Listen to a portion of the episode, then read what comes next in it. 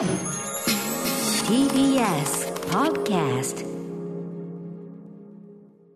はい、ということで、あ、普通にね、こうやってあー喋れる歌丸さんが目の前にいますあるわけですね。えー、久しぶりにですね、72日ぶりにですね、この、はい、TBS ラジオ第6スタジオに、えー戻ってまいりました。お帰りなさいませ歌丸さん熊崎君、大津ね、ちょっと本当にあの、だいぶ、ちょっとね、直接会ってそうなん話してですよ。ないという。今もアクリル板越しですから。そうですねはい。どことなくモニターの向こうにいるような感じもしなくもないぐらいの。なんかずっとそのリモート放送に慣れてしまっていええたためにですね、なんかこの実際の放送の段取りみたいのを久しぶりに忘れてしまってて、例えばその前のそのこの TBS のラジオのこのはい帰りですね、放送はのえしてるあれが1分前になるならないと帰ってこないとかそういうのも全部忘れてたんで。ですね聞こえてこないわけですよねあ、ちょっと聞こえない聞こえないんだけど、みたいなね、すごい焦っちゃったりと機か。械トラブルかと思っちゃう。ええいろいろ慣れてないんですよね。ということで、今日から、このまあリモートを解消しましての、はい。はい、スタジオにスタジオ復帰と。はい。ということで、ちょっと、ちょっと、いろいろ、あの、逆に 逆に、いや、ギクシャクすると思いますよ。どうですか？どうですか？今いやもう、すごい慣れないですよ、久しぶりのスタジオの感じは。な、こ、なんでこんなにみんな見られてんの、俺。懐かしいな、じゃないですか？み見んじゃねえよ。見せ物じゃねえガラスの向こう側でねいや、そうそうよ。そのサブとかでさ、こんなにいてさ、みんな、なんか、なんかしなくてこっち見てんじゃん。見んじゃねえよっていうさ。歌丸さんが10おう年以上やってた光景ですよ、これが。そうなんですけどね。あの、いつもそのじ会議、この2ヶ月は、あの、スタープレイヤーズはい所属中の会議室で、もうマネージャーの幼いさんがハス迎えに行って、もうそえ。れだけですから。だから、なんか人の多さと、あとやっぱ見んじゃねえよ。なんでなんで見せ物じゃねえよ、この野郎っていう。これが普通の光景でございます。はい。なんかちょっとそんな気分にさえある始末でございます。ということでね、あのー熊崎君もだいぶ忙しくなってきたということなので、ちょっといろいろね、熊崎君からみのお話とかね、あ本当ですか？の我々が週、はい。えっと週末やったイベントの話、はあといろいろございますんでね、はい。えー、恥ずかしながら帰ってきましてのこちらの放送行ってみましょう。アフターシックスジャンクションミニ四駆ばっかりやっていた久。しぶり。6月29日月曜日時刻は6時今2分でございます。ラジオでお聞きの方もラジコでお聞きの方もこんばんは。TBS ラジオをキーステーションにお送りしているカルチャーキュレーションプログラムアフターシックスジャンクション通称アトロク。えーパーソナリティは本日からこのスタジオ第6スタジオに戻ってまいりました。リモート放送からのね、期間はい72日ぶり、えーラップグループライムスターの歌丸です。そして月曜パートナーは、歌丸さんお帰りなさいませ。TBS アナウンサー熊崎和人です。だから普段は僕はその、こう、あの、ずっとモニターはね、ええあの、放送をこう聞いてる、ラジオをつけて、んそれをこう聞くことでこうモニターをしてたので、そういう意味でも聞こえもまた全然違いますしね。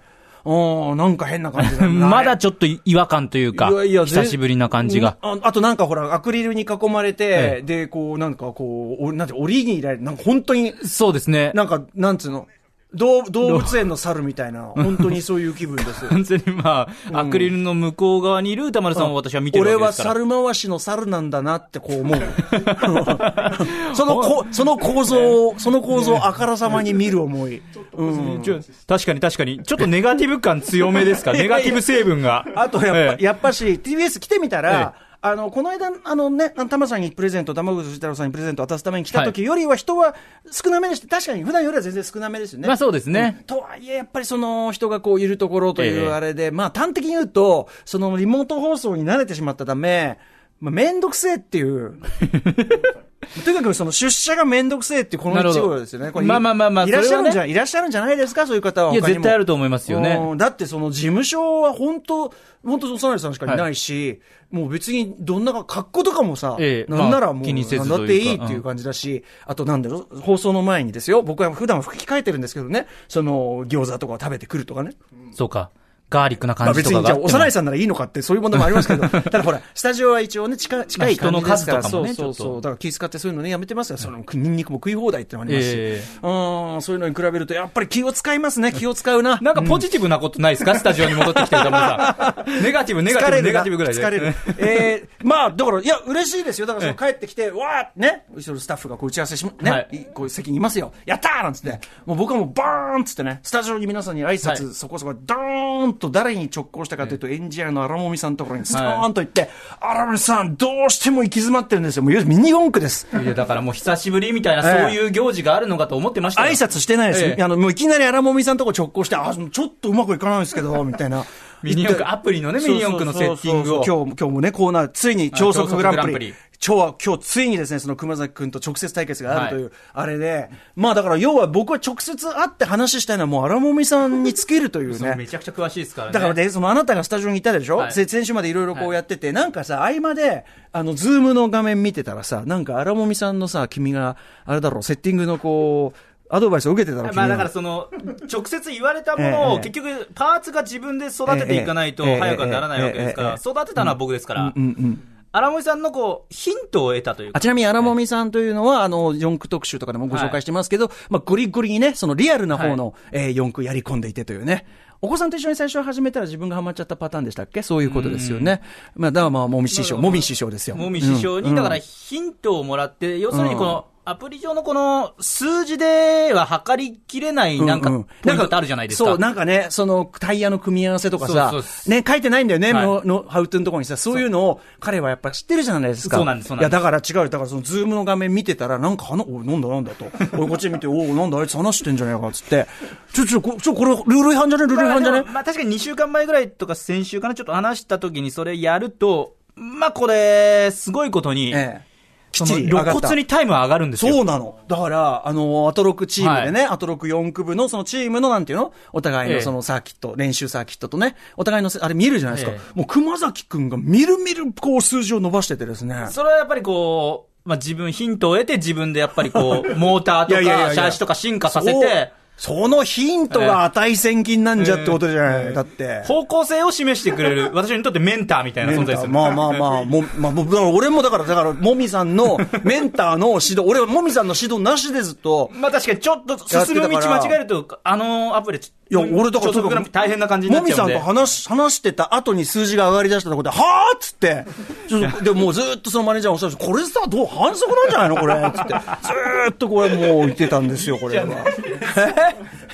いや、そのぐらい、そのぐらい、今日の、ね、今日とりあえずえーまあまあまあ。熊崎とは初レースするじゃないですか。だから、これにね、ただね、私が本当に行き詰まっちゃって、後ほど話しますけどね、あの、はやっぱ、先週も言ったけど、早くしたのはいいけど、コースアウトするようになっちゃって、なかなかね、いろいろ、ものすごいセッティングいろいろ試し試したんだけど、もう、前にも後ろにも進めなくなること2日間、これね。週末かなり、ええ。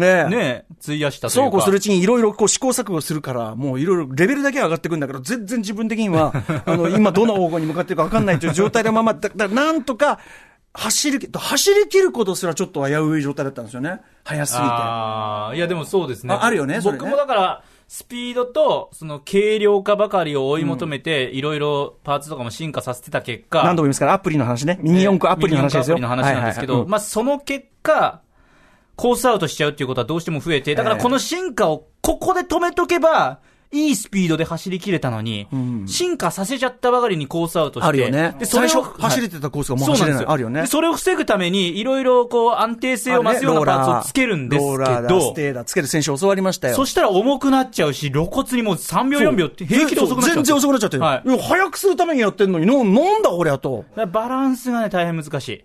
バランスがね。だからそのあたりはもみさん。で、もみさんのマシンとか見てもさ、なんかさ、なんかジャラジャラジャラジャラローラーいっぱいつけててさ、なんであれで速いのかいや、それで、いやそのなんかいろいろね、そのこれをあれ、上げる方が、このパアプリに限っては速くなるんですって言うんだけど、いやいやいや、俺それも試したけど、いやいやどうなの は？ぁそんななってませんけど？みたいな。僕僕もだから軽さとスピードをとにかく追求していけば、いけるからっていうことを言われてやったんですけど、まあそれをもう、方向性をもうその先がちょっともう見えない状態で、でもやっぱり師匠を見ると、重くしてるんですよね。もみ師匠。だからちょっと師匠の言ってることとちょっと違う。え？えまあちょっとアストさんに聞こうよって言われてますけど。でまあちょっと今日は、今日いらっしゃいますからいらっしゃる。今日は、だから7時台のですね、7時40分頃からですか、ミニ四駆アプリ、ミニ四駆超速グランプリ、さっきから私どもは要するにもうハマりにハマっております。はいえーこちらでついにですね、熊崎くんと私の、えー直接対決、こちらがね。そうですね。はい。まあ実現すると。まあ、でも自信はないです、とにかくね。僕もちょっとどうなるかわからないやれることは、やれることはやりました。俺もう、あの、鼻血も出ない状態です。もうあの、あの、ちょっとこう、システム的にね、説明がめんどくさい飛ばしますけど、その、試合をやるにも、こう、お金というかね、あれがいるんですよね。あれももう全部、世界でね全部使い切ってしまって、はいもうすっからかん何にもできない。俺そそのゲーム上でいろいろアイテムを買いまくったおかげでもう金欠になってるね。そうなんです。しかも買いまくったけど、もうああでもない、こうでもない。いろんなところにいろんなところを分散しちゃってるから、全然効率的にパワーアップできていない。で、あげくもう根本からこう、もう方針転換とかしてて、もう、瞑想。確かに、あれ時間かけてやれば良くなるかと言ったら、ちょっとそれもまた微妙なところもある。そう。だから俺、無駄にレベル上がってますけど、ねというまあ、ということで、熊崎君との勝負、リアルタイムでね、そうですね、やりますので。はい。えー、のんびり話してますけどね、ちなみに、あのーはいですね、そうそう、お知らせ事というかね、あのーこの私がまあスタジオに戻ってきたタイミング、まあはいこの調子でもうすでに10分経ってるじゃないですか。そうなんですねミニ四駆の話しかしてないですからね。週末、週末エピソードでミあニ四駆いろん。そう全然そのいろんなライムスターもイベントやったりするとかね、そういうのあるのに、まあ、10分も経っちゃってるじゃん、もう、はい。ね、10分45秒、ね、46、49。これもう、普段ですとええ、もうそろそろこう、行かないとって、メニュー紹介しようっていうタイミングですかね。55と来て、これがこう来ると、しばらく待つと、これがきっちり11分になるわけです。11分にこういう放送を聞かされる側、たまったもんじゃないわけですね。なので、何を聞かされているんだと。何を聞かされてるんだはい。なので、ね、要はで、いつもだったらこのカルチャー最新レポートということで、あちこちにね、お電話つないで、あの、イベントごとの情報なんかをやるというのを、まあ、ここ、ね、番組始まってからずっとここフォーマットだったじゃないですか。ちょっと私がですね、このスタジオに戻ってきて、まあ、言いたいこともいっぱいね、溜まっておりますし、あとはまあ、なんていうんですかね、各曜日パートナー陣の著しい成長ぶり、ね、俺も俺も我も我も、ね、自分自分、ね、我が強くなったみたいな。えええが強くなってきてる、こういう問題もございます。なので、ネガティブだな、えいいことなのかな、ええもうガガでございますね、これね。ええ。ガガ。ええあの、足立由美さんのね、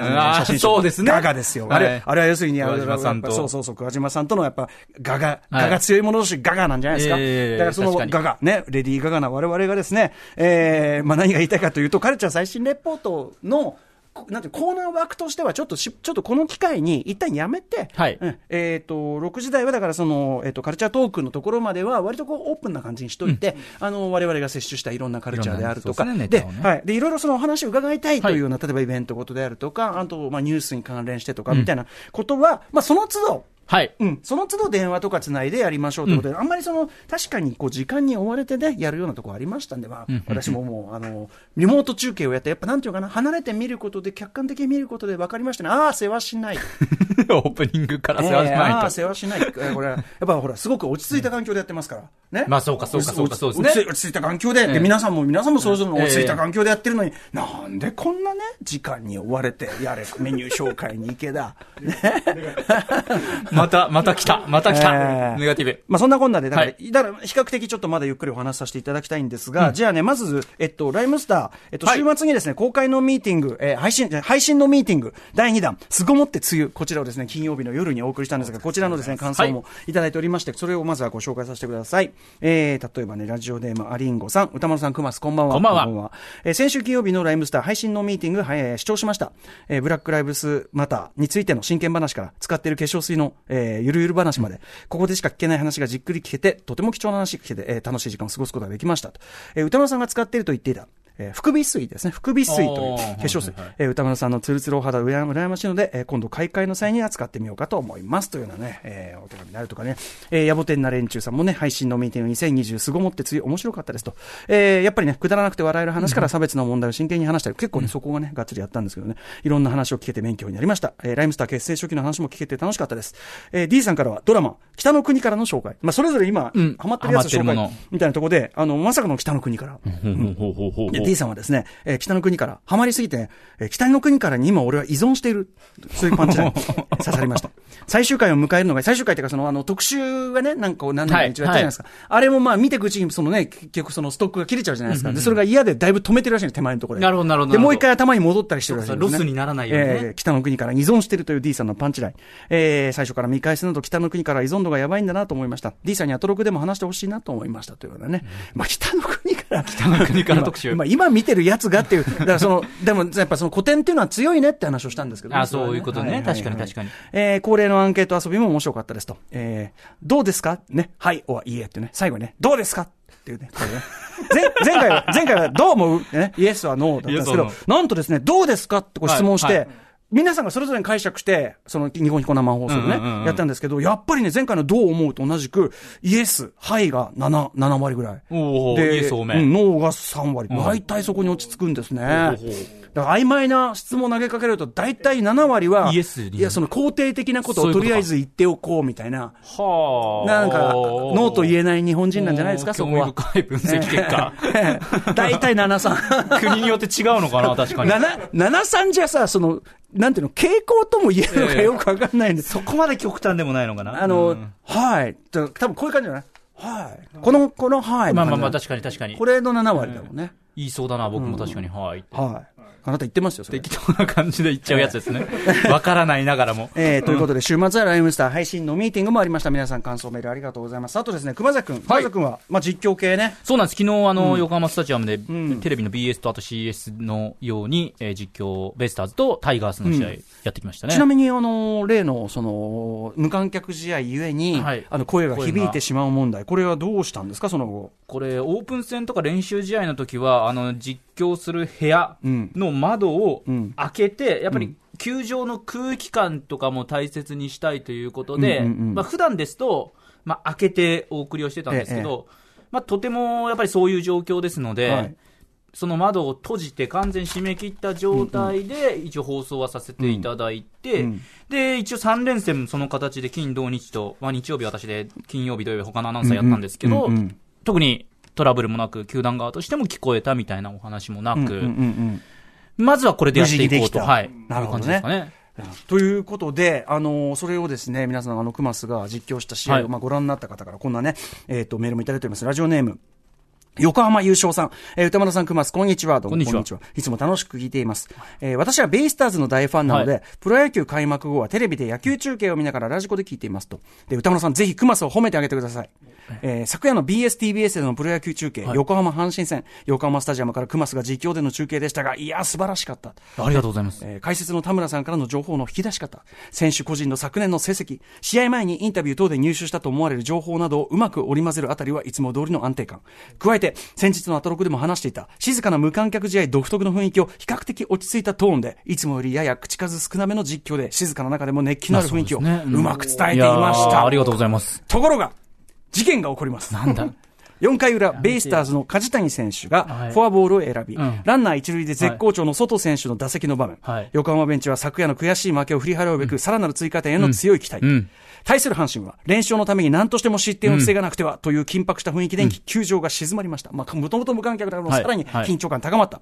熊さんはこの状況を描写すべく、ゆったりと、大きめに間合いを取り、声量を落とした静かな声で語り始めたのです。そうです。熊須の今週のおすすめグラビアアイドルの囁き声が野球実況に突如出現した瞬間でした。このグラビアボイスに何かと思ったら、それ、そういうことか。このグラビアボイスにずっこけたのか、一塁の梶谷選手は盗塁失敗。ベイスターズの追加点はなりませんでした。しかしながら、我らがベイスターズがその後追加点を重ねて解消しました。勝利の女神クマスありがとう。これからもグラビアボイスを織り交ぜた素晴らしい実況を楽しみにしています。いや、なんかね、こう、まあ、確かにちょっと、その、後半とかで、まあ、ちょっと名前間違えたりとか、まあ、その、伝え方をミスしてしまったなっていうところあったんですけど、4回で何かあったのかなと思って聞いて、今、ええドキドキしてたんですけどささやいてましたね。ね。やっぱ。りそれがグラビアアイドル的な、今週のグラビアアイドル。そんな、あんな猫なで声をだ、あんな猫なで声のプロ野球中継は、ええうん。あら、そう。あら、そうですか。すり込みじゃないちょっと自分でも聞いてみます、ちょっと。すり込みなんじゃないですか、はいね。あ、ということで、すでに18分。あそろそろあでも、まあ、こんな、ね、あの、カルチャー最新レポートの枠外しても、まあ、大体こんなもんということでね。残りまた、ねはい。まあ、まあ、あとはい6時半前のちょっとした時間なんかね、はい使えるかもしれませんからね。はい。ということで、本日のメニュー紹介いってみましょう。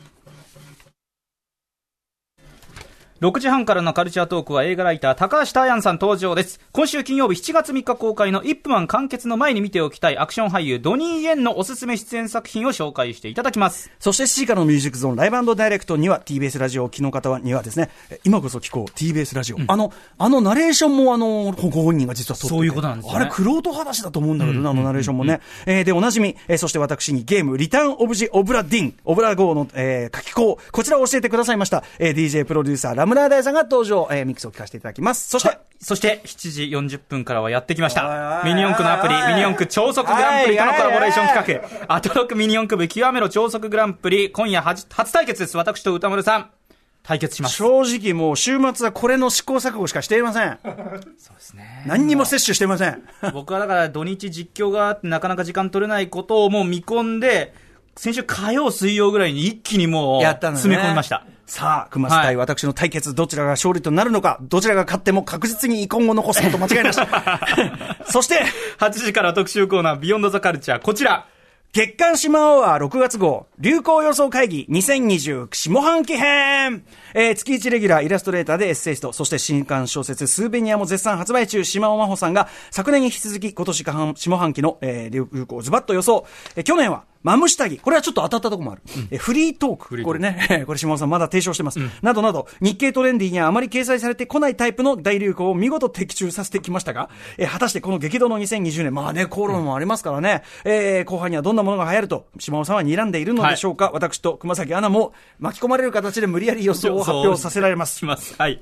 さて番組では感想やリアクションなどリアルタイムでお待ちしています。アドレスは、歌丸アットマーク tbs.co.jp 歌丸アットマーク tbs.co.jp まで読まれた方全員に番組ステッカーを差し上げます。それではアフターシックスジャンクション行ってみようえアフターシックスジャンクション